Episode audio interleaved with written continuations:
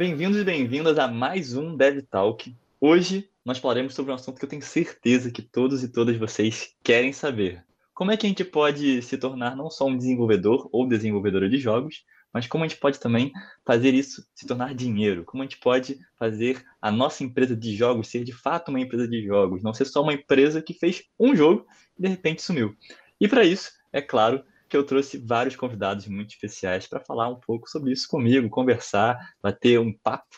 É, eu, obviamente, né, o host de hoje, o Miguel Paulino, faço mestrado em psicologia na Universidade do Porto. Meu companheiro de sempre, Paulo Eduardo, produtor da Delta Arcade e muitos outros títulos que vocês sabem, vocês podem depois procurar também. E meu terceiro amigo de hoje, o Bernardo Fernandes, que atualmente é game designer e tem desenvolvido vários jogos para mobile aí. Se vocês quiserem saber mais, também podem entrar no nosso Discord. Beleza? Agora, tem uma quarta pessoa.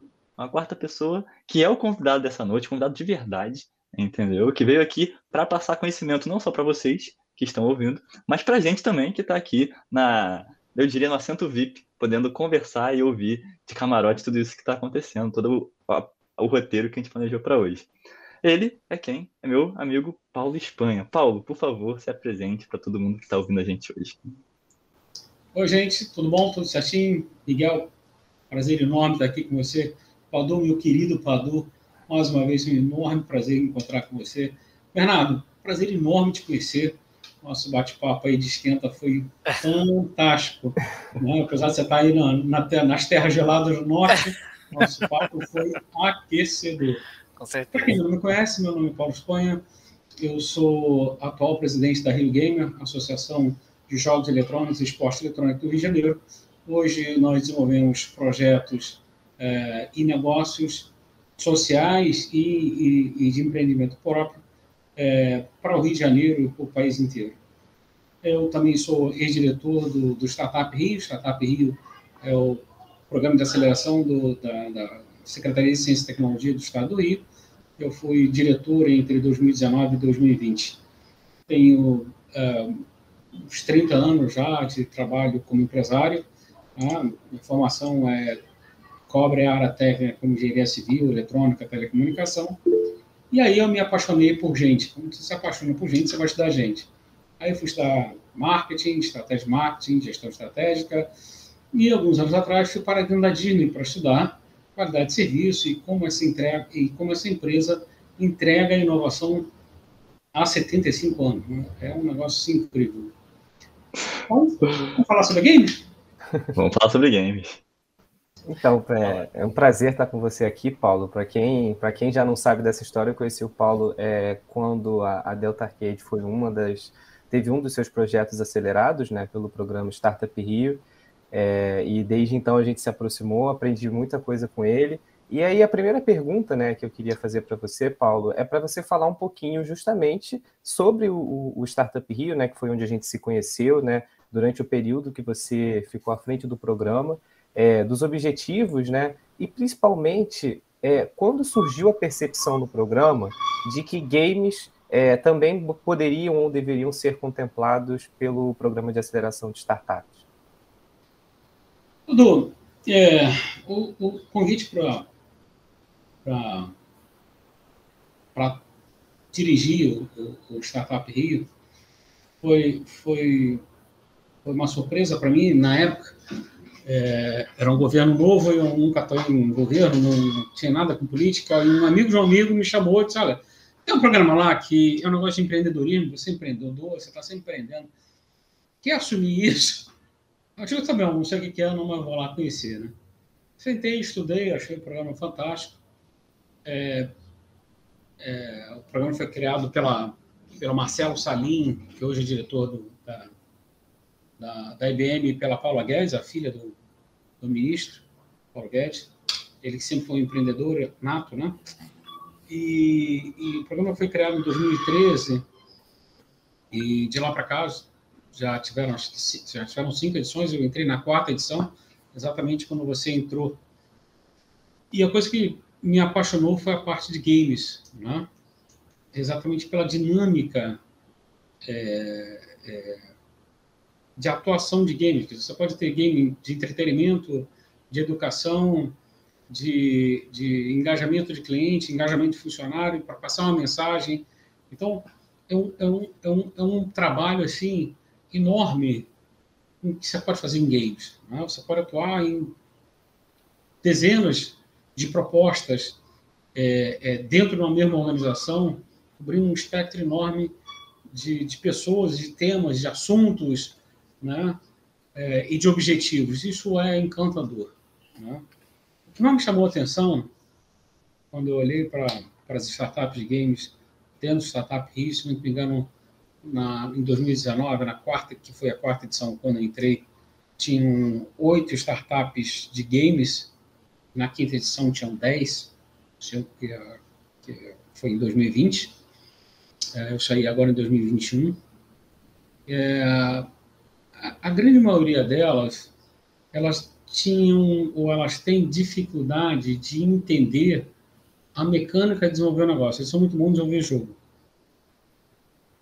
Quando você olha uma, uma área de TI, eu fui da área de TI desde que me conheço de gente, você tem, você tem, você tem um, um, um, personagem que ele é fundamental na hora que você vai desenvolver novos negócios, que chama-se o analista de negócio. É o cara que faz a ponte entre o desenvolvedor e o cara de negócios. Então ele vai lá no cara de negócio e entende qual é a dinâmica, qual é, qual é a demanda dele, qual é o problema dele e traz para o cara de dev, cara, olha só, você tem que desenvolver um negócio assim, a gente já traz os requisitos prontos. Na área de game não tem isso. Ou você tem o game dev, ou você tem o cara comercial. Você não tem alguém que fale os dois mundos. Né? Ah, se você der certo, se você der sorte, encontrar um cara que é comercial, que já vem da área de, da, da área de games, ótimo. Senão você vai ter um cara que é comercial, não entende nada de games, e tem um cara de dev que os dois ficam batendo cabeça. Não, você até acha que tem que fazer assim, mas assim não dá certo. Mas por quê? Porque é. Aquela discussão parece a mãe com filho de 5 anos. Por que, é assim, mamãe? É porque é. É porque é, porque é. Não é porque é, porque é, ué. Então, assim, então falta esse, falta esse personagem. Tá?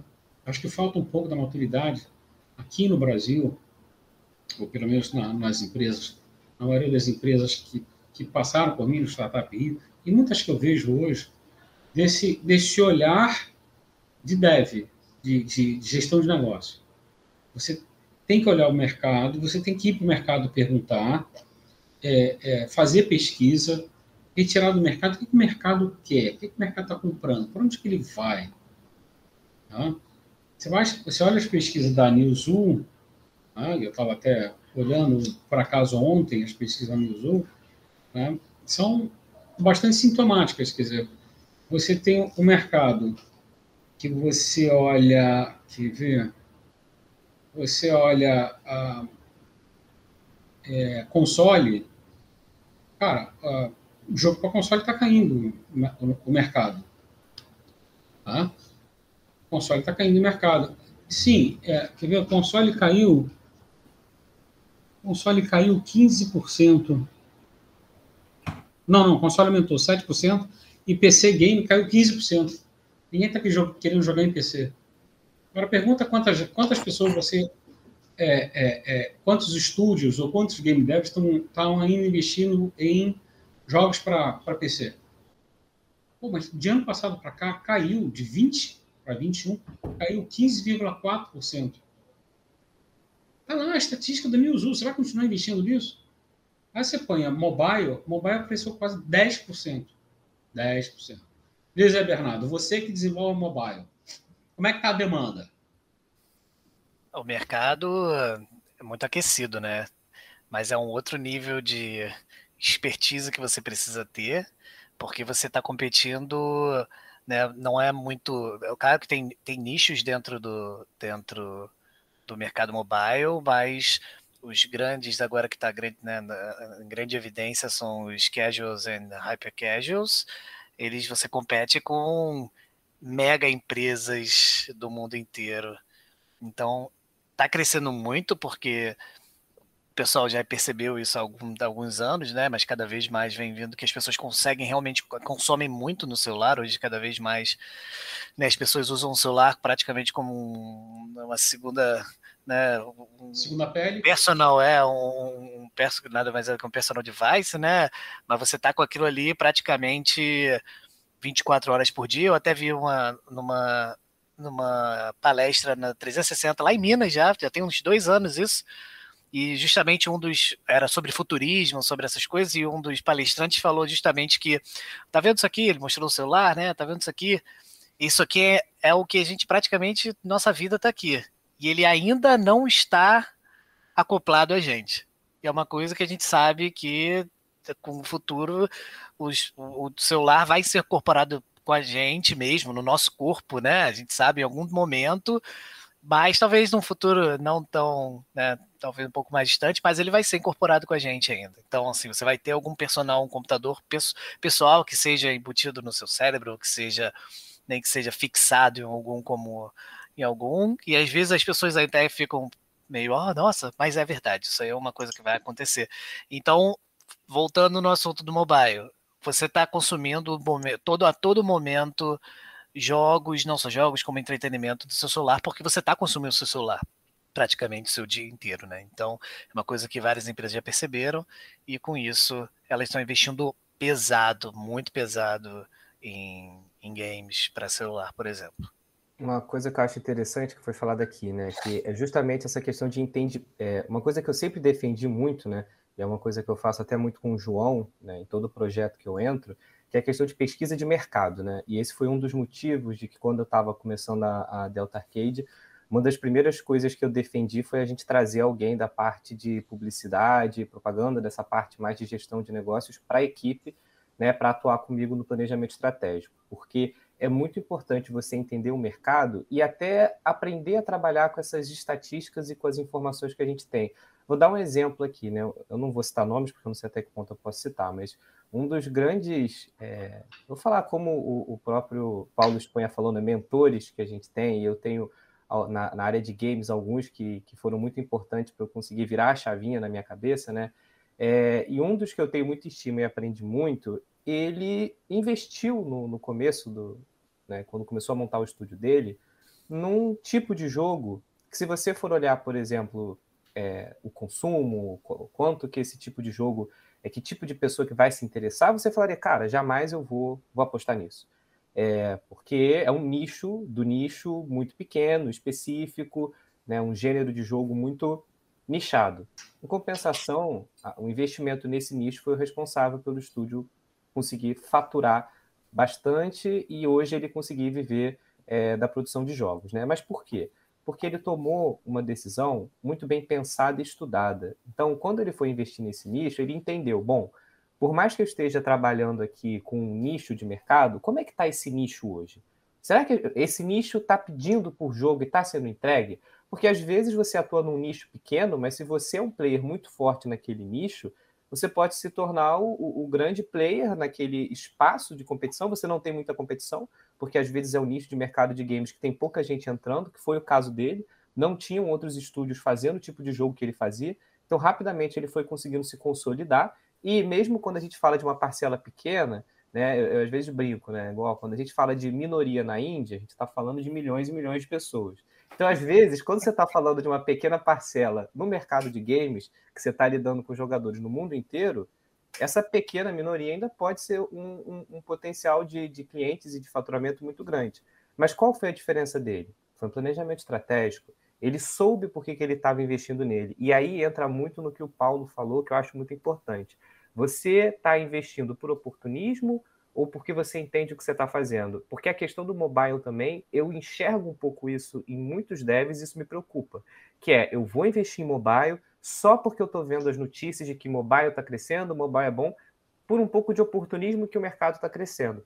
Mas não se entende o que é fazer jogo para mobile, qual é o real, o que, que o mobile pede, porque o, o que o mobile pede é completamente diferente do PC. Então, assim, é muito importante e, e, aqui fica até um, gostaria que as pessoas né, internalizassem isso, né? De você entender por que, que você está investindo em A e não em B, por que, que você está indo para mobile e não para PC. E se você decidir, ah, mas o PC está diminuindo o consumo, eu vou investir em PC. Por quê? Você tem que saber responder por que, que você está tomando certas decisões, né? Nenhum investidor, você não chega simplesmente toma uma decisão sem conseguir embasar por que, que você está optando por aquele caminho, porque tudo envolve risco. Então, às vezes, o mercado ele pode estar tá caindo, mas ainda é menos arriscado investir, por exemplo, na Steam, que é PC, o consumo está diminuindo, mas você já tem um, um um público ali, consumidores ávidos que você sabe que vão consumir, do que às vezes migrar para um mercado que está em completa transição e você não sabe muito bem o que as pessoas querem, como é que vai ser.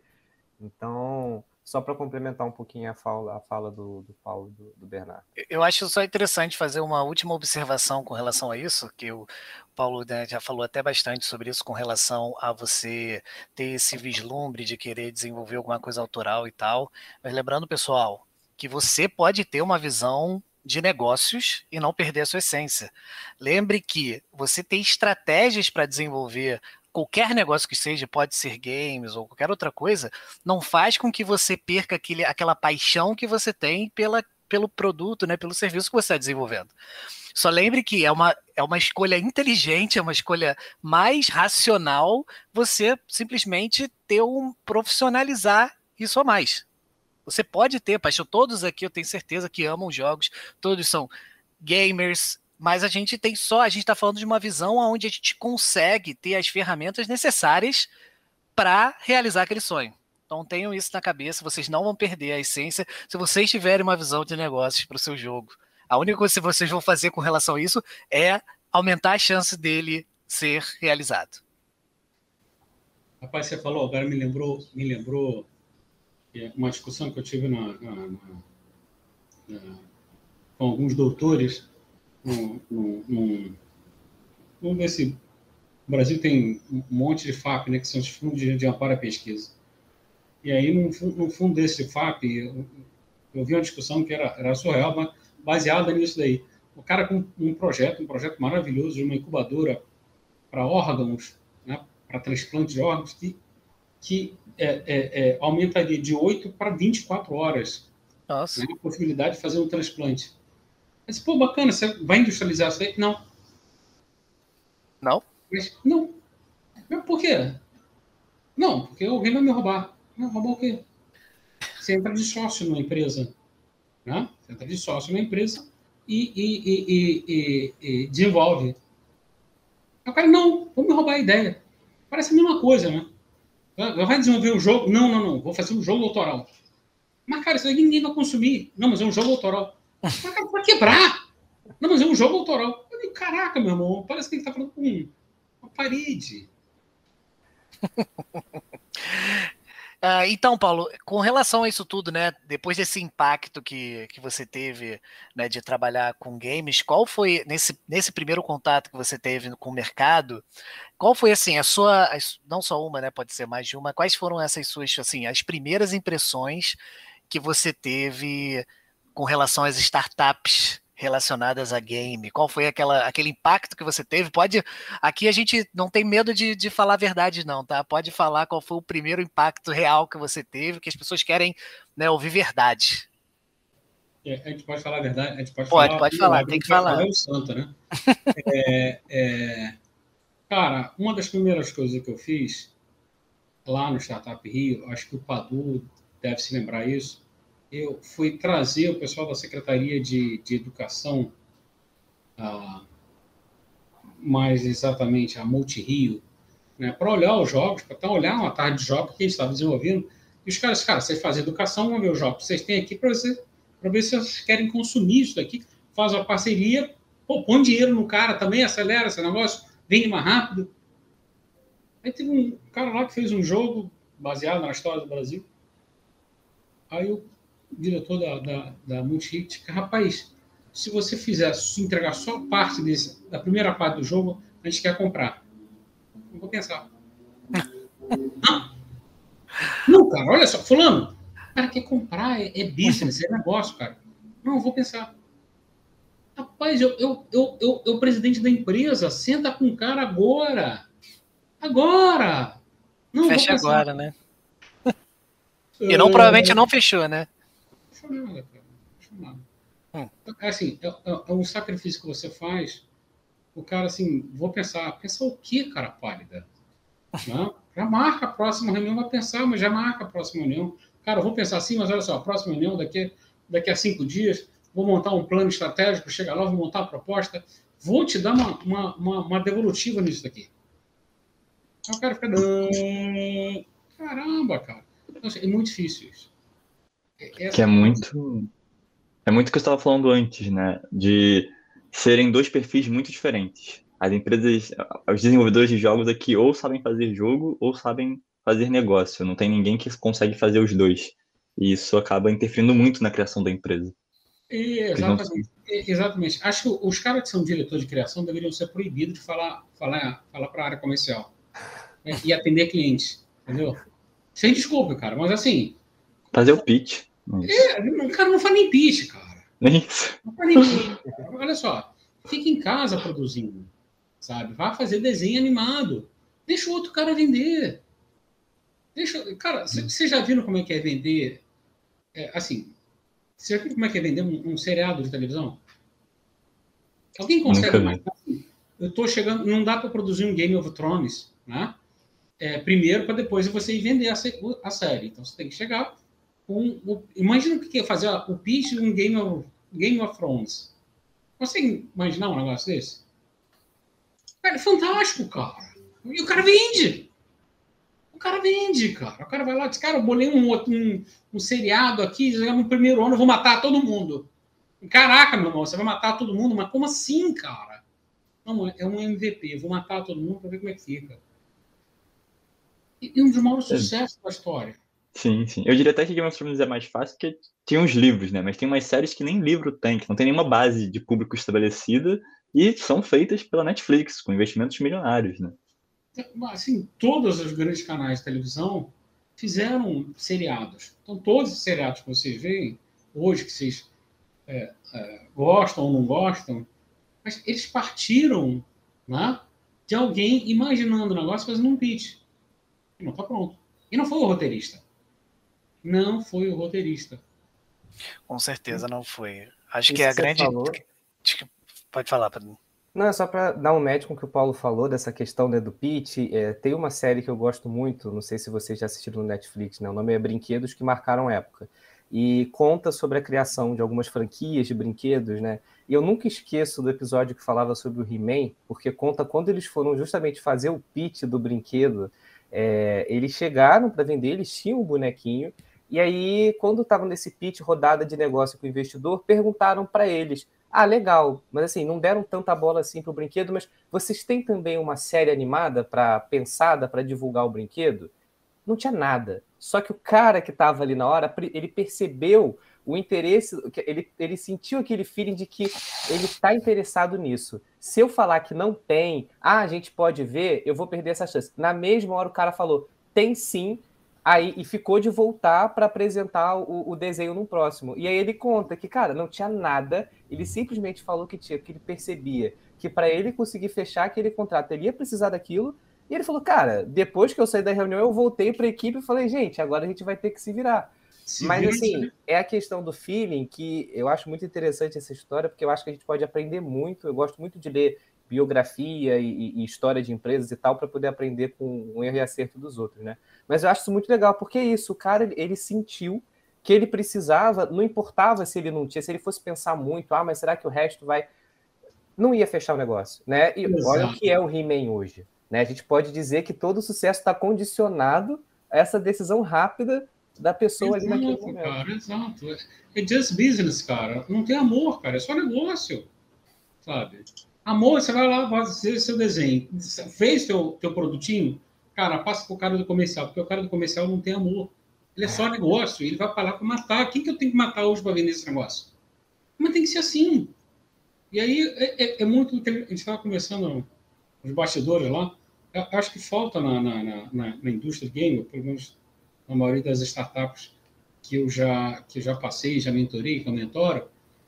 Cara, falta o cara que é o analista de negócio é o cara que ouve a demanda do mercado, ouve o cara que é o comercial e traduz em pré-requisitos qual, qual jogo tem que ser desenvolvido para o pessoal de game dev. E faz ao contrário, cara.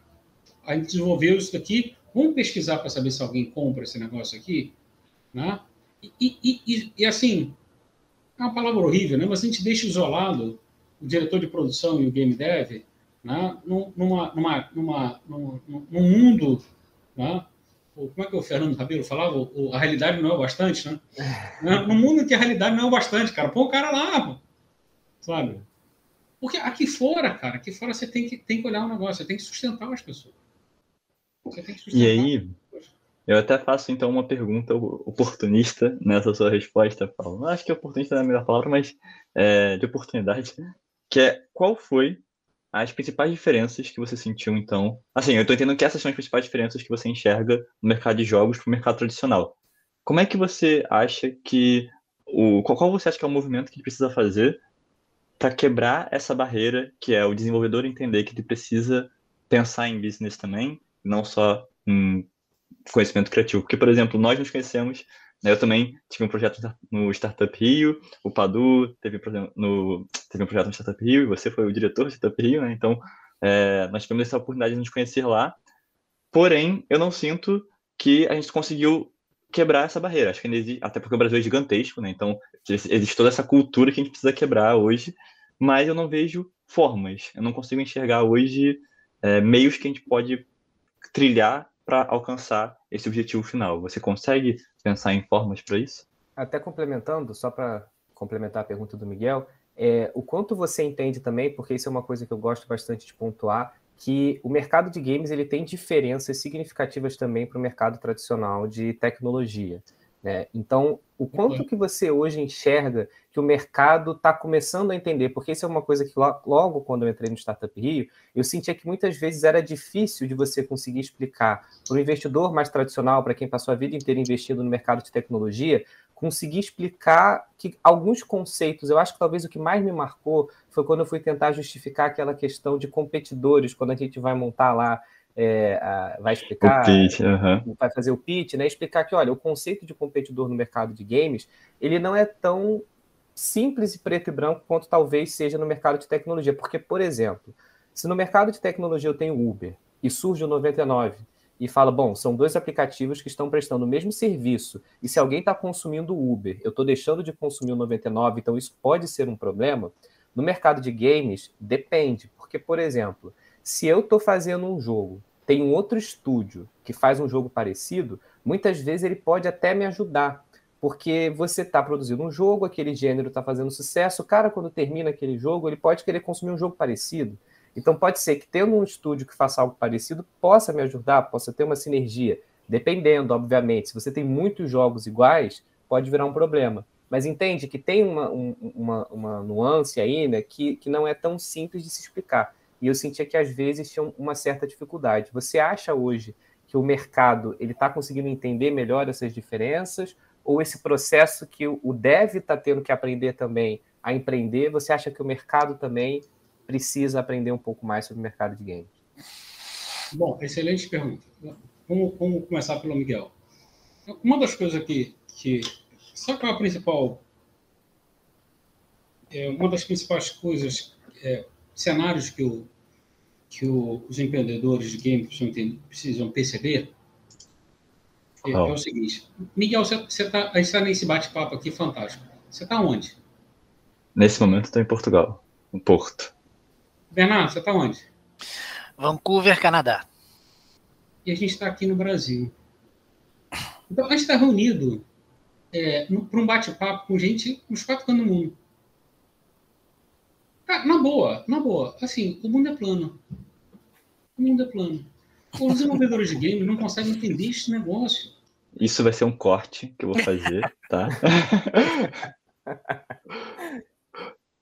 Continua, por favor. Os desenvolvedores não conseguem entender que isso que o mundo é plano.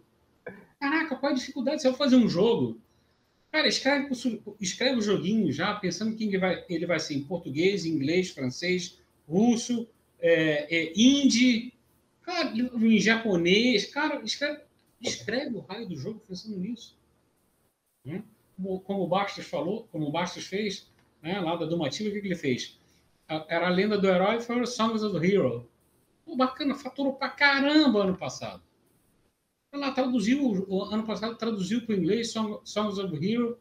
Em maio, o cara, o cara vendeu o que queria, o que não queria. É, ele saiu de uma casa no canto ali do Grajaú, uma casinha, não interessa onde é que é, você não, não sabe onde é que é, mas uma casinha, que ele alugava um quarto, né, um quarto, uma saleta lá da casinha, hoje está num andar inteiro, cara, com 20 sujeitos contratados. Ele entendeu que assim, preciso internacionalizar, o mundo é plano. Eu preciso sair para o mundo.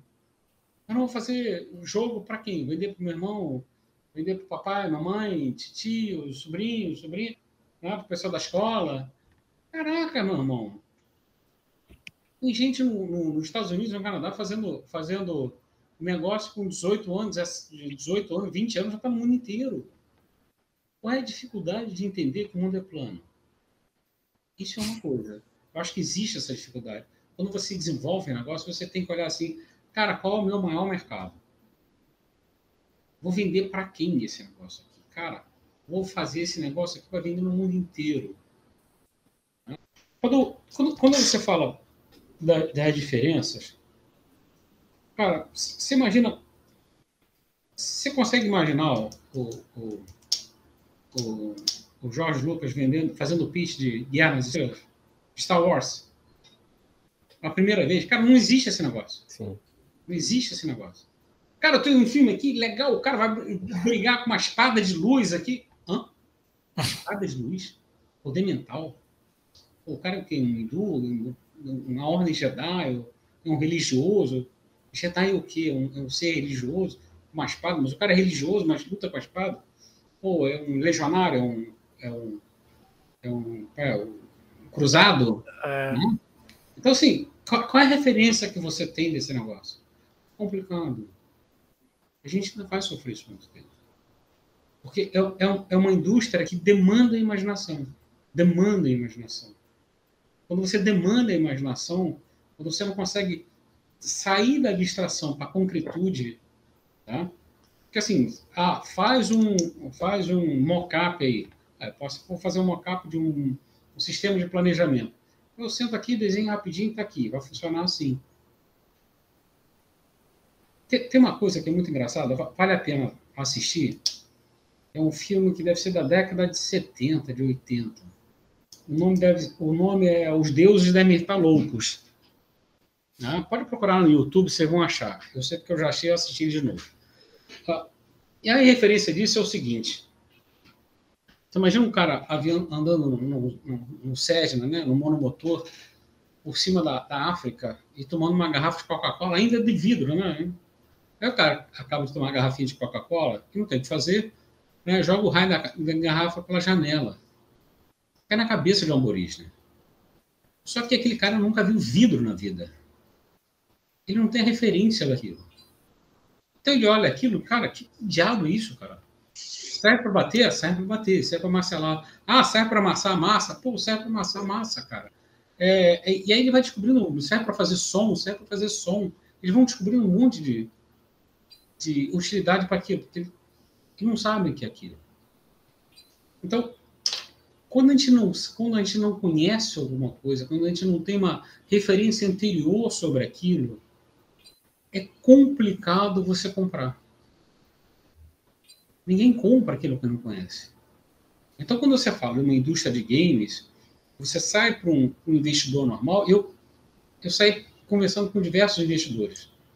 Todos esses que estão aí na mídia, né, estão fazendo, estão em sites, estão investindo. Eu conversei com quase todos eles. Cara, você quer investir em games? É, em games a gente não investe. Mas por quê? Não, porque a gente não conhece. Cara, você sabe que a indústria de games, você apanhar a pesquisa lá do, do, da França, né? O, o Zambon tem essa pesquisa. Cara, a cada euro que você investe, cinco anos depois, você retorna sete. Cada euro que você investe, né? numa, numa, uma, um estudo bem estruturadinho, o conhecimento, né? Você vai retornar 7. Qual é a dificuldade? É, mas eu não conheço. Cara, você vai falar com os investidores, os caras não conhecem. Aí, é, parece aquela história do Toshines, né? É, vende mais porque é fresquinho, fresquinho porque vende mais. Só que alguém tem que dar o primeiro passo para o biscoito fazer ficar fresquinho. O cara tinha que ir lá sacar da, da, da, da gôndola e botar um fresquinho. Realmente está fazendo empréstimo porque os caras estão se trocando. Os caras não investem porque não investem. E aí continuam investindo. Então, o que a gente vai ter que fazer? O que eu acho? O que eu gostaria de fazer já ano que vem? Eu vou chamar uma, eu vou convidar uma série de pessoas normais, amigos meus que são advogados, engenheiros, médicos, e vou conversar com eles. Cara, você quer investir em, em startup game? Você tem 3 mil reais para montar um fundo? Montar um fundo de investimento? Em 3 mil reais por mês? Chamo 20 caras, 30 caras, 50 caras. A gente monta um fundo de investimento e vai fazer investimento em, em startup games. Porque se não for assim, eu não vejo jeito, cara. Você não vai ficar dependendo de publisher. O que é cruel. Me corrija se eu estiver errado. Né? É, é, é, se o cara não morre de sede, morre de fome. Né? Ou falta de ar. Mas ele morre. Exato. Né? Esse é que é o problema. Então, se a gente não criar, é, é, se a gente não sair desse círculo maldito e criar um círculo virtuoso, se a gente não fizer isso. E aí, Paulo, você sabe como é que a gente agia lá no, no, no Startup Rio. Cara, se a gente não fizer, ninguém vai fazer. O governo não vai fazer, o governo não sabe nem o que é isso. Né? É, ah, mas o, o, João Dória inventou lá um game SP, vai investir 20 milhões. Tá, você põe o plano lá, são quatro slides. Quatro slides. Um plano vem em quatro slides. Eu olhei aquilo, esse cara bonito pra caramba. Não tem uma ação definida.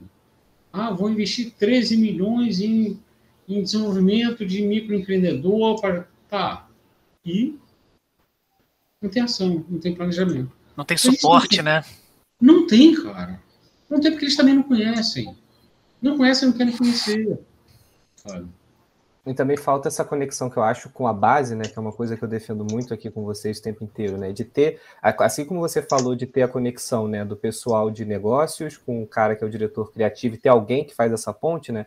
Eu sinto hoje que falta muito essa ponte de alguém conversando com os devs indies, né? Que precisam se profissionalizar, você precisa virar a chavinha, mas eles são eles também que apresentam as dores, porque por mais de. Isso é uma dor já, né? Se você não consegue entender como negócio, isso já é uma dor ali daquele ecossistema, mas de maneira geral, tem uma série de outras dores. Uma que eu defendo muito é a questão de você ter pouco incentivo para a pessoa física de games hoje, né? Então, quase sempre, quando surge um edital, uma oportunidade, é para a pessoa jurídica. Então, assim, como é que você vai ajudar a profissionalizar esse mercado se normalmente as oportunidades que a gente tem já é para alguém que está um passo adiante, né? Então, aquela pessoa que está precisando muito dar o primeiro passo, por isso que eu acho que o Startup Rio foi, é, é, foi incrível para mim e mudou a minha vida, porque ele permitia que você entrasse como pessoa física. E se eu não tivesse passado pelo Startup Rio, eu não estaria onde eu estou hoje, eu não teria aprendido nada do que eu, é, do que eu fui, pude aprender ao longo desse, desse tempo. Né? Então, essa é uma coisa. E, e quando eu vejo iniciativas como essa, ah, vamos investir muito dinheiro, vamos fazer. Mas será que tem alguém que está conversando lá com a base também para entender as dores e montar um plano de ações que vai atender o que o investidor quer? Mas que vai dar o match né, entre o que o investidor quer, mas o que, que a base quer não é nem só o que ela quer, mas o que ela é capaz de entregar. Porque não adianta nada você fazer, vou botar 20 milhões para pegar projetos, mas você está exigindo coisas que aquele cara que está começando nunca vai entregar. Porque o cara que está fazendo o primeiro jogo, desculpa, ele nunca vai conseguir fazer um jogo imenso, gigante, enorme. Pode até, eventualmente, um ou outro fazer é, mas é aquele exemplo que eu sempre dou dos esqueletos no armário, né? Para um desses acertar, quantos morreram antes, né? Tentando. Sim. Não tem dúvida. Deixa eu só completar isso daí. É, é, quando, quando me convidaram lá para assumir a Rio Gamer, é, foi uma das primeiras coisas que eu falei para os caras assim, cara, eu vim aqui para fazer negócio, não é para desenvolver comunidade. Muito bacana desenvolver comunidade. Mas assim, tô fora, porque para desenvolver comunidade eu preciso de dinheiro. Então, não tem jeito, eu tenho que seguir o caminho de desenvolver negócios primeiro. E, e, e aí o que, a gente tomou por decisão? Fazer um MVP. Né? O MVP que a gente está fazendo lá no, na Rio Gamer é o seguinte: vamos resolver uma série de problemas ao mesmo tempo. É, é, nós apoiamos, a gente está ali no, no, no distrito do, do, do, empresarial do Porto, no Rio de Janeiro, não é Porto aí em Lisboa, né, em Portugal, Exato. aqui no, no Rio de Janeiro, e, e, e, e num, num, prédio, né, fazer uma propaganda aqui, num prédio que é de primeiro mundo, um prédio maravilhoso, tudo de conforto bom e no melhor. E nós apoiamos uma escola pública ali, apoiamos 16 jovens. cara, vamos ensinar para eles Scratch, Construct e, e, Unity. É, vamos passar um ano desenvolvendo esse negócio para eles. Aí já estamos terminando aqui no terceiro mês, terceiro mês, acabando já a parte de Scratch, já para entrar no Construct. E já não são mais 16, são 26 agora. Que né? maneiro. A, a, a, taxa de evasão lá é menos 2. Todo dia chega mais, toda semana chega mais um. Porque é isso, tem, tem essa demanda. Tem essa demanda. Olha que interessante. Você tem jovens de comunidade que tem uma situação vulnerável de futuro e você dá uma oportunidade para ele. Cara, quer ser desenvolvedor de jogo? Agora, tava bacana, tem de 14 a 17 anos lá. A gente começou a olhar e disse, cara, o, o, o, Tony, que é o nosso diretor, deu uma sugestão, cara, vamos começar a desenvolver um jogo atrás do outro? Só para eles pegarem ritmo e a gente lançar uma opção de jogo, criar um portfólio. Ah, vamos criar um portfólio. Vamos, empresa lá, vem cá. Vamos fazer o primeiro jogo. Vamos mapear um jogo para mapear é, todas as oportunidades de, de, de é, como é que é? Projetos sociais aqui no Porto. Estão lá desenvolvendo. Aí já tem mais dois ou três para fazer. Mas é, é, é, o ritmo, você tem que fazer. Você tem que fazer. Aí, o que, que você olha? Aqui que eu olho, né? já a cabeça de business. Rapaz, eu tenho a opção de gente desenvolvendo joguinho. Daqui a um ano vai ter um, uma molecada, 16, 26 moleque, né? É, desenvolvendo o jogo. Pô, cara, vou montar, vou montar um estúdio? Não, cara. Antes de montar um estúdio, vou montar uma software house para apanhar as demandas das startups, que está faltando desenvolvedor no mercado, e vamos atender os caras. Para a gente apanhar o seguinte, vamos atender os caras, tem um monte de startup comentório não tem desenvolvedor. Então, que são o pessoal que está querendo desenvolver na, na, área de game, mas não tem desenvolvedor. Então, a gente põe esse pessoal, desenvolve para eles, ao mesmo tempo que ajuda o negócio.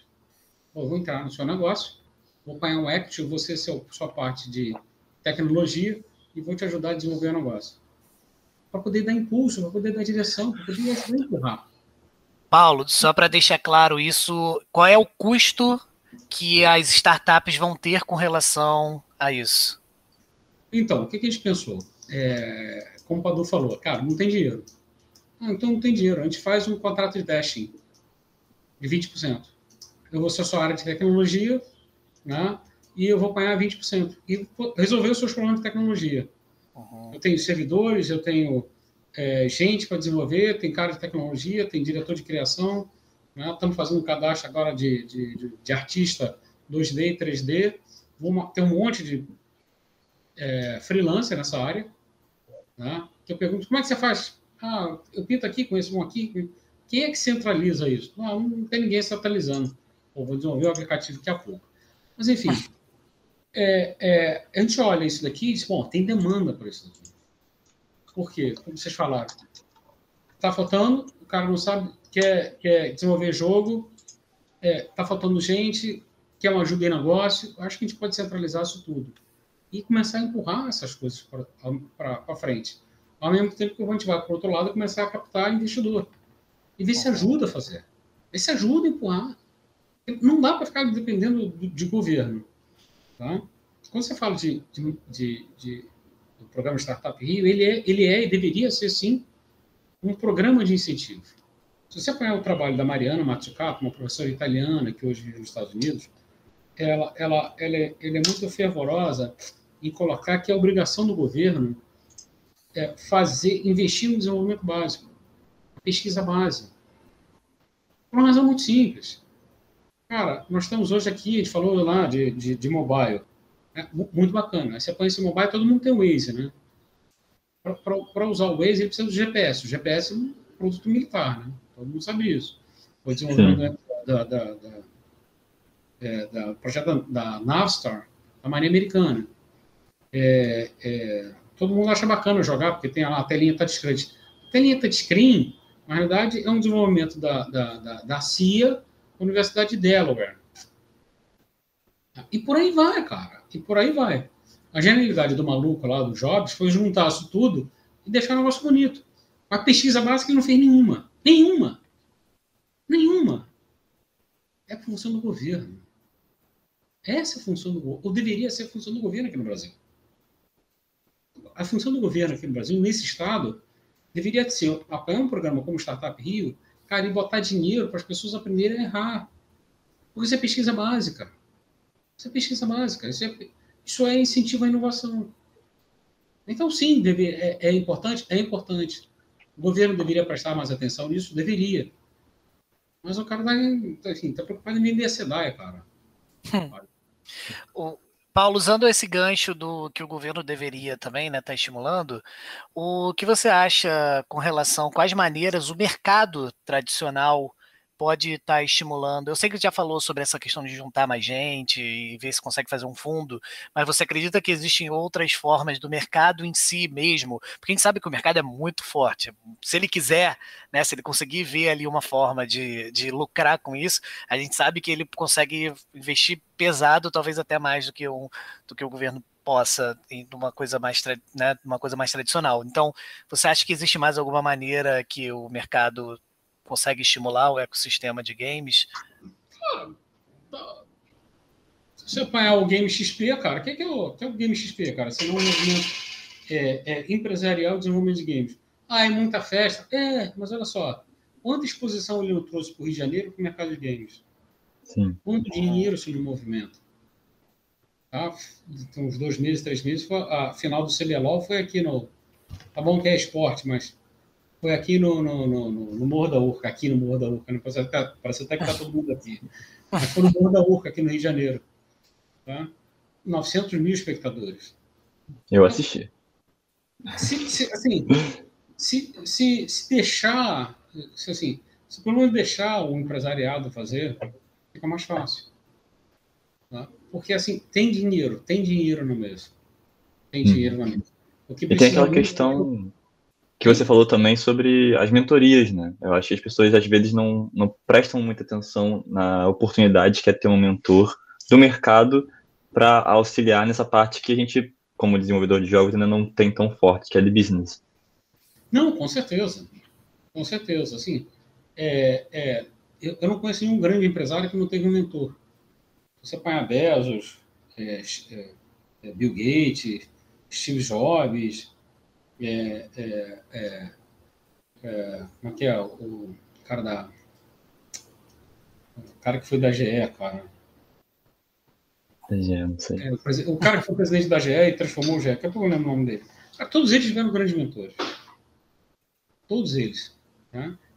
Ninguém alça, ninguém enxerga um horizonte mais, mais longe se não subir né, no ombro de alguém. Tá? Não era o que, não era o que disse lá o. Acho que foi Roosevelt. Ah, eu só cheguei aqui porque eu, eu consigo ver mais longe, porque o, o, os nossos. Eu estou eu tô sobre ombros de grandes homens que me suportaram. Esse entendimento, esse entendimento, esse entendimento a gente tem que ter. A gente tem que ajudar para desenvolver novos negócios. O que, que a gente resolveu lá no, lá no Rio Gamer fazer essa turma? Né, desenvolvedores de jogos. Era porque alguém tinha que fazer. Alguém tinha que fazer. Alguém tinha que apoiar aquele moleque lá, com todo respeito, trazer eles para dentro e dizer, cara, vocês querem aprender jogos? Tem mais uma. Eu vou dar uma estatística para vocês aqui, é fantástico. Tem mais menina do que menino. Olha, Olha só. Essa estatística é, é mesmo. Pois é, você vê que bacana. Porque alguém falou para eles e explicou: olha só, vem aqui, assiste aqui o que, que é, não vão jogar. Quem quer jogar é um, um outro departamento. Tá? Aqui vocês vão desenvolver jogo. É, se vocês vão jogar o seu próprio jogo, eu não sei, mas vocês vão aqui jogar, aprender a jogar até virar um profissional. Se a gente não fizer, se cada um de nós não fizer, pô, vocês estão, você, Miguel, está no Porto, Bernardo está em Vancouver, né, lá em Vancouver. É, se a gente não fizer essa conexão, cara, como é que eu tiro esses meninos aqui e começo a prestar serviço para ir? É, como é que a gente faz essa conexão mundial de gente? A gente não vai sair do lugar. A gente uhum. não vai sair do lugar. É, é, é nessa, são nessas conexões que a gente faz, que a gente faz a transformação. Tá? Porque a gente lida com, com, com um negócio, com um business, cara, que precisa ser muito doido para imaginar um jogo. Ser duas vezes mais, jogo, mais doido para poder vender o cara. É verdade.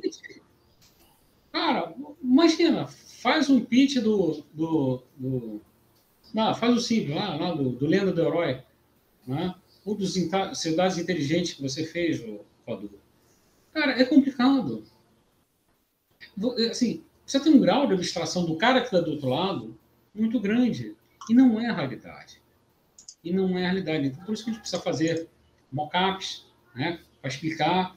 Por isso que a gente precisa entender que a, a forma de vender jogo está mais para a indústria de cinema, né, de Hollywood, do que para uma startup normal de tecnologia, de TI. Né? É, de novo, né, como é que você vai vender o é, aquela série, aquele série lá do, do, do, do Jim Parsons. Não, do Jim Parsons. Não, um negócio simples, né? Do Jim Parsons, uhum. né? Que é aquele uhum. maluco lá, o cientista, o, é, o Bazinga. Ah, ah okay. The Big Bang Theory. Big Bang Theory. Né? Como é que você vende Big Bang Theory? É. Sei lá. Né? É um bando de maluco que fala não sei o quê, fazer piada. O pitch desse aí deve ter sido difícil. Para fazer piada, mar, cara. Essa conversa de mar, né? Somos é. gente assim, fazendo conversa, conversa de mar, cara. Isso vai ser uma universidade. É, é isso, mas é difícil, né?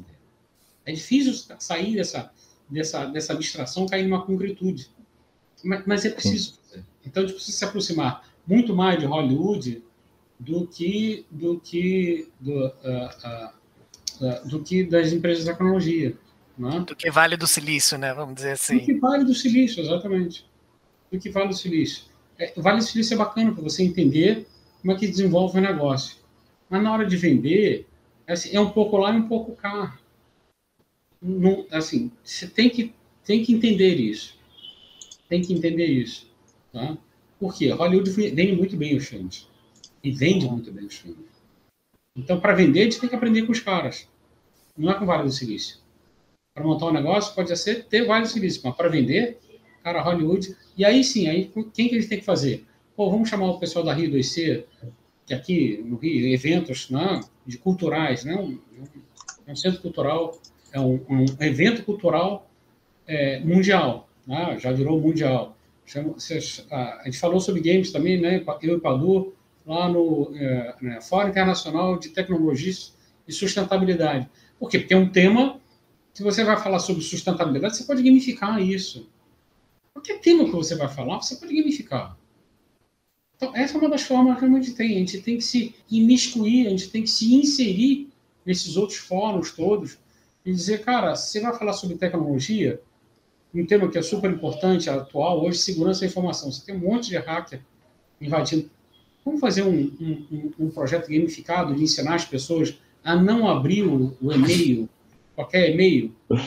Não clicar no anúncio no site dizendo não você foi o décimo inscrito. Não dá para fazer isso em Senado com gamificação? Dá. Sim, com certeza.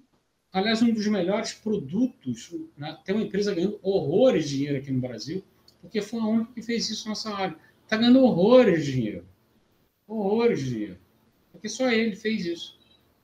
Não tem um desenvolvedor de jogo, cara, para fazer um negócio desse, para olhar, cara, qual é a necessidade da área de TI? Qual é a necessidade de marketing? Qual é a necessidade de RH? Não tem, ou tem muito pouco, está todo mundo de novo querendo fazer jogo autoral. Zero problema quanto a isso. Zero problema quanto a isso. Mas tem um mundo de oportunidade. E aí, né, até fechando aquele, aquilo que a gente costuma falar aqui, né, se você é apaixonado pelo processo, você consegue talvez observar melhor essas oportunidades, né, porque você não está tão focado só naquele produto, né, que aquele jogo em específico. Então, ah, eu gosto de fazer jogo. Então, o que, que eu tenho de oportunidade em que eu posso usar essa paixão por fazer jogo? E aí você pode fazer um jogo corporativo, educativo, é, sem perder um pouco da, da sua identidade, né? E Sim. caminhando agora para o final, né, eu queria fazer uma pergunta para o Paulo. Na verdade, são duas. Primeiro, eu queria que você, com toda a sua experiência, trajetória, você sempre me deu excelentes conselhos, então eu gostaria que você deixasse para quem está escutando a gente qual conselho que você hoje daria para quem está começando a empreender na área de jogos, que você acha que poderia ser a, a mudança de chave necessária para eles irem por um caminho com maiores chances de sucesso. E também queria que você falasse um pouquinho mais da Rio Gamer, né? Porque a gente acabou falando bastante sobre a sua trajetória, sobre a Rio Gamer, e eu acho que seria um espaço legal para você explicar para quem está escutando é, o que, que é a Rio Gamer e como hoje ela está surgindo para tentar mudar justamente tudo isso aqui que a gente ficou discutindo durante todo esse tempo. Sabe que se o conselho fosse bom, eu te vendia. Só que, se tiver algum doido para seguir meu conselho, eu diria para você o seguinte: é, é, é, busca caminhar com, com, gente que já errou e com gente que, que já acertou. Feita a história do sábio, né? O aluno, o, o, o aluno chega para o sábio e diz: é, é, qual é a resposta para o sucesso? Ah, respostas corretas. Hum. É a gente chega nas respostas corretas? Respostas erradas. Né? Então, se você não tiver a trajetória das respostas erradas, cara, você não vai chegar lá. Mas você pode importar o caminho trabalhando com gente que já errou né? e que já acertou. Não faça as coisas sozinho. É já é difícil, cara. Né? Citando meu querido Padu, cara, empreender é difícil, empreender é muito difícil. Mas quando a gente tem que fazer tudo sozinho, aprender tudo sozinho. Então, assim, procure gente para te ajudar, cara. Isso, isso, no mundo do negócio, pode ter um negócio que é interessante. É, isso é comum na indústria. Todo mundo é, já, já ouviu falar do negócio chamado fita VHS. Se não teve, já ouviu falar. Todo mundo, calma. É, é que a gente vai ter gente de 2005, é... que nasceu em 2005 ouvindo isso aqui. Não, mas já ouviu falar. Já, já sim, falar. sim. Aquela coisa de museu, né? É, exatamente. Mas tinha um negócio interessante. Quem já, ouviu, quem já passou por essa indústria sabia o seguinte: é, fita VHS existiam centenas de fabricantes. Centenas de fabricantes. Agora o que é mais interessante é o seguinte: uma vez por ano, eles se reuniam na, em, em convenção para determinar quais eram os melhores padrões né, e as melhores tecnologias que seriam padronizadas para melhorar o VHS. Olha só. Se reunia, não, vamos sentar aqui, todo mundo tira a camisa, põe a camisa da associação aqui, vamos sentar, define o padrão, definiu, ah, isso vai, isso não vai, agora a cabeça com com, com, com, com, dois leitores, com quatro leitores, com oito leitores. Tá, mas é, o tipo de leitor é assim, inclinado, ah, tá bom. Sai, tá bom. Determinando padrão, todo mundo saía dali, voltava para sua própria empresa para implementar aquele padrão e as melhorias que eles achavam que podia fazer em cima daquele padrão. Mas o padrão existia. Por conta disso, a indústria sempre cresceu. Porque todo mundo sentava uma vez por ano e conversava, amigo. Caraca, conversava, batia papo, trocava ideia. O que você acha? É assim, faz assado, não sei o quê? Parará. Não, olha só, eu acho que esse é o melhor padrão. Ah, então todo mundo concorda com isso aqui? Então esse é o minimum né, viable product. Isso chama-se competir e cooperar. A nossa indústria, principalmente no Brasil, não consegue entender isso. Competir e cooperar é um binômio que deve existir. Cara, não tem nada de mal você sentar com diversos empresários que são concorrentes seus. Cara, vamos sentar aqui e, e, e trabalhar pela gente? A indústria de games ainda não, não, não entendeu isso. Ou entendeu muito pouco. É, é, é, é isso e mentores. A gente precisa estar sentado conversando mais sobre isso. Por que estou puxando isso tudo? Porque quando eu te criou, quando eu fui convidado, na realidade, quando eu fui convidado para ser presidente da Rio, da Rio Gamer, é, eu fui com um propósito. Com um propósito de estar olhando isso tudo e disse, cara, como é que a gente ajuda as empresas, a, ou quem quer ser ajudado, a, a desenvolver negócio? Né? A fazer essa conexão. Como a gente é uma associação sem fins lucrativos, por exemplo, é mais fácil chegar, é, é, é chegar com projetos no governo né? mesmo que a execução seja para os nossos associados. Fazer essa conexão e vamos entregar a educação, vamos entregar, vamos repensar o modelo de, de, de esportes e, e, e, e, de incentivo às, às, às, uh, às desenvolvedoras de jogos. Tá?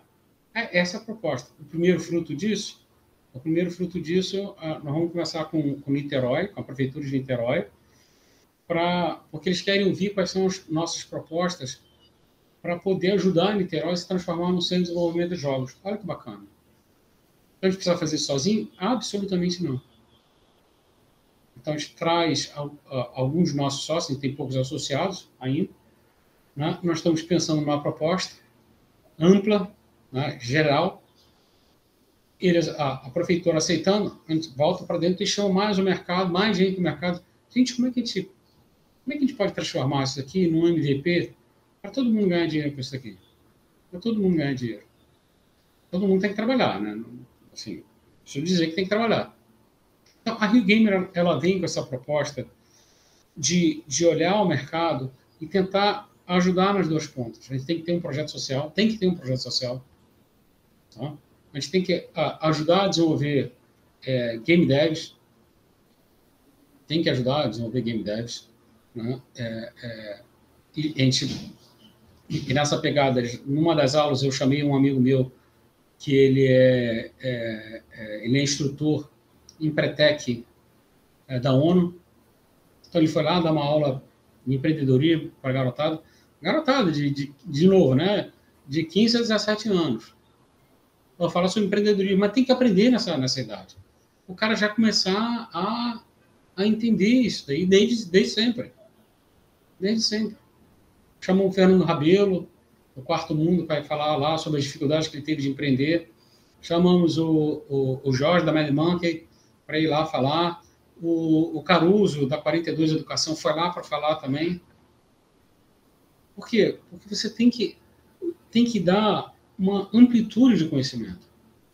Educação, conhecimento. Você tem que educar as pessoas.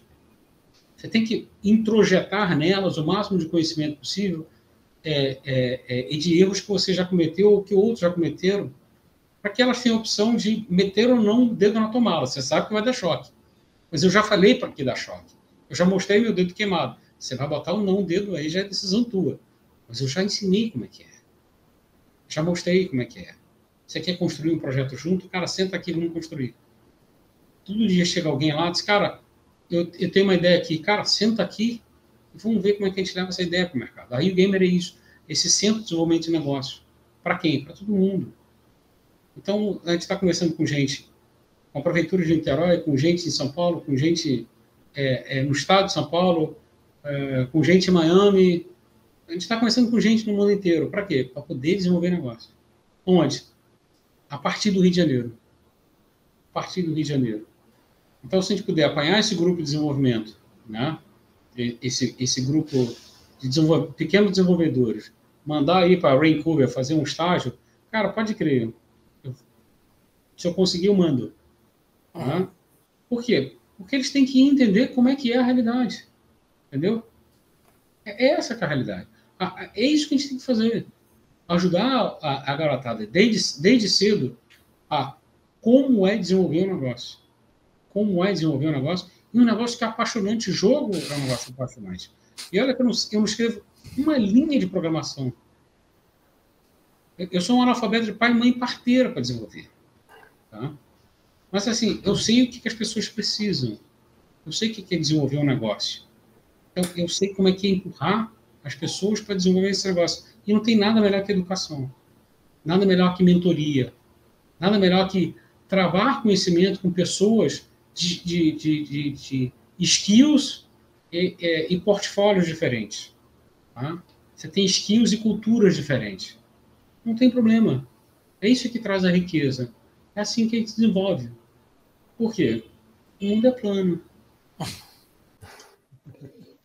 Muito obrigado, Paulo. E a gente fica por aqui, gente. É isso. Mais uma vez agradeço a presença de todos os meus convidados e de vocês que estão ouvindo a gente. Foi muito bom estar conversando com você, Paulo, com você, ó, Paulo Eduardo, com você, Bernardo, e com você, Paulo Espanha. Mais uma vez obrigado por ter aceitado nosso convite. Se quiser despedir aí, falar qualquer rede social, fica à vontade, porque a galera com certeza adorou te ouvir. Gente, Miguel, Padu, é, Bernardo, eu agradeço enormemente a oportunidade de estar aqui com vocês, é, trocando, batendo papo, conversando. Essa experiência é sempre cativante. É, quem quiser me achar, meu LinkedIn é fácil, é, é só achar na Paulo Espanha, tudo junto lá no, no LinkedIn, ou pode ir no about.me barra paulo.espanha. É mais fácil ainda de me achar. Ok? Gente, obrigado. Um grande beijo para vocês. Sucesso. Boa sorte. Foi um prazer. Um abraço, gente. Espero vocês todos nos outros episódios do Dev Talk e no Game Dev Trends, no Game Dev Nights, em todos os projetos que a gente tem por aqui também. E, é claro, para visitar o Rio Gamer lá no Porto Maravilha presencialmente. Tchau, tchau. Foi, boa. Foi ótimo. Foi, foi Muito bom. Muito bom. Nossa, Bom, você legal. encerrou muito bem, Paulo, de verdade. Essa sua fala final tocou, tocou o coração, assim. Bom. Muito bom mesmo. Muito legal. Obrigado aí de novo, Paulo, por disponibilizar esse tempo aí. Domingo, sei que não é, não é Prazer, fácil. Padu, sabe que faço com o maior prazer, cara. Com o maior prazer mesmo. Tá? E aí, qualquer... É. Exatamente, eu tô passar- direto falando com o Padu sobre essa questão dessas conexões, né? Com o Miguel a gente conversa mais sobre DevTalk, mas Padu com uma, uma questão mais empresarial mesmo. Apesar de hoje eu não ter a minha própria empresa, eu tive minha empresa durante oito anos no Brasil, não tinha nada a ver com, com tecnologia nem nada, mas eu entendo as dificuldades que a gente pode ter e eu quero mais realmente é fazer essas conexões para a gente né, poder, obviamente, crescer junto, criar essa, essa comunidade mais forte, mais profissional, justamente para dar mais oportunidade para todo mundo. Eu sei como é que é também há pouco, eu tô há poucos anos, né, no- na indústria de games e para ser sincero, eu nunca imaginei que daria para ganhar dinheiro com isso. Só depois que comecei a entender, nossa, dá para ganhar dinheiro com isso. E aí foi entender que, que sabe, que dava para investir. E eu tenho certeza absoluta que muita gente tem esse mesmo pensamento que eu tinha que eu tinha antes, que realmente não dá. E a gente sabe que a ideia é desenvolver talentos, né? O- é muito mais fácil desenvolver talentos do que pagar depois para eles trabalharem para gente, vamos dizer assim. Tem. Mas eu acho que também a gente precisa ter, eu acho que eu fiquei muito interessado nisso que você falou do Grant aí de, de- do Canadá, né? Porque é, o que eu vejo hoje que, que falta um pouco para dar um passo adiante para profissionalizar o mercado aqui é de que esses devs que estão começando também consigam, entendam que, que jogo é como qualquer outro negócio. Então, assim, ter um dinheirinho ali, se a pessoa tiver 10, assim, eu posso falar por experiência própria, já tendo contratado pessoas para desenvolver projetos. Se eu tivesse 10 mil reais para começar ali, ah, comecei, tô, tô saindo da faculdade, eu consegui 10 mil reais ali para investir. Com esses 10 mil reais, eu consigo terceirizar uma quantidade significativa dos primeiros jogos, que já vão começar a faturar. E a questão é que esses 10 mil reais, eles, eles não vão bancar ninguém do tipo, ah, eu vou me manter por quanto tempo com 10 mil reais? O objetivo não é esse. O objetivo é igual quando você compra um restaurante, você precisa do dinheiro para pagar aquele custo inicial né, para você começar a fazer o caixa girar. Todo mundo sabe que qualquer negócio, quando você começa, você tem que ter um plano B, você tem que ter o dinheiro ali para se virar. O ponto é, Uhum. o que, que eu vejo, né? E até é uma das coisas que eu estou querendo levar para Rio Game, ele até adiantar para o Paulo que a conversa com a SPM está bem avançada para a gente levar o, o pessoal lá da faculdade para ir na Rio Gamer agora no começo do semestre. Que é justamente essa questão de se talvez, enquanto você é estudante, né, você conseguisse. Essa chave apareceu para mim quando eu tive uma conversa com o pessoal da Prisma, que é o núcleo de desenvolvimento de jogos da, da PUC, né? Da PUC. Hum. Isso. E aí eu troquei uma ideia com a Anne, né? Na época eu fui chamado para participar de uma mesa redonda com o pessoal de lá. E eu fiquei assustado com a quantidade de jogos que a Prisma desenvolve, assim, com, com, com os alunos da faculdade. Só que eles não fazem nada com esses jogos. Eles encaram o desenvolvimento desses jogos só como um, um aprendizado, né? Como, tipo, ah, a gente está fazendo um jogo aqui para aprender. Mas são jogos completos. Eu cheguei a dar uma olhada em alguns desses jogos e eu te garanto que tem jogo ali muito melhor do que muita coisa que eu vejo na Steam. Então eu fiquei pensando assim, cara, se esse pessoal que está na faculdade, né, desde que entrou na faculdade, tipo, todo esse joguinho que você faz de treinamento quando você é novo, você faz aquele joguinho lá e tal, não sei o quê, essas pessoas estivessem publicando na Steam. Aí eu fui pegando aqueles gráficos todos que eu pego lá com o, o, os estudiosos de marketing da Steam, lá do, do Game Concept, que, que era o, o Gama Sutra, né? O pessoal vendo o quanto que você fatura normalmente, minimamente com o jogo. Eu falei, cara, se você fatura o pior possível, aquele jogo que é um flop total na Steam, quanto que normalmente esse jogo dá por ano? Tá. E se eu fizesse tantos jogos por ano durante os cinco anos que eu estava na faculdade? E aí, fazendo uma conta de, de bar, né? A famosa pegar o guardanapo e a caneta ali. Eu falei, cara, se essas pessoas estivessem publicando esses jogos durante o ciclo acadêmico, eles iriam estar se formando com um dinheiro guardado na conta, principalmente considerando que você recebe em dólar, e o dólar, desculpa, e não importa o que aconteça no cenário Brasil, ele não vai voltar a ficar um por um nos próximos 10 é. anos, não tem como. Não, Pô, nos próximos 100, né? É, digo assim, no melhor dos cenários, o dólar volta a ficar 4 reais, entendeu? É. Cenário, aí todo mundo volta a viajar. Então, assim, a gente vai continuar faturando mais, vendendo para fora, é, fazendo o jogo. E essa minha conta de bar mostrou, cara, dá pra galera juntar um dinheirinho durante a faculdade, se ao invés de fazer jogo só por. Ah, só para aprender. Legal, você pode fazer para aprender, mas lançar na Steam é aprender também. Porque aí você vai aprender a lidar com crítica, vai aprender a lidar com a primeira review negativa, vai aprender a, a como você reverte, que foi uma das melhores experiências é você conseguir reverter uma review negativa e conseguir fazer o cara é, botar review positiva. E sim, aprender como é que funciona vender ali dentro. Se isso estivesse sendo feito, esses alunos eles estariam se formando com algum dinheiro. E eu acho que isso podia ajudar. Porque quando você é estudante, você tem muito menos responsabilidade do que o cara que vai começar a investir com um jogo com 30, 30 e pouco, e já tem que se bancar, tem que pagar a família, etc. Total, total. Então, assim, eu acho que esse é um caminho legal. E eu gostei dessa parte do Grant, Bernardo. Foi por isso, porque o Grant, ele para mim entra um pouco nisso de você ter um dinheiro para investir nesse início só que o que, que eu vejo hoje, né? Esse dinheiro não é para você pegar e, ah, eu vou pegar o dinheiro para eu ficar trabalhando. Por, porque eu acho que se você faz essa conta, não vai funcionar. Porque 10 mil reais para você se bancar não é nada. É. Mas 10 mil reais para você contratar é um dinheiro. Então, com 10 mil reais, eu consigo contratar, é, terceirizar para fazer uma quantidade de jogos ali, e quem sabe um deles bate aquele break-even e fatura mais. E aí vai virando uma bola de neve. Aí eu vou reinvestir o dinheiro que eu ganhei na primeira venda para fazer os próximos. Mas e você precisa o... desse, desse, investimento inicial. E existe o, o fator é... experiência aí também, cara.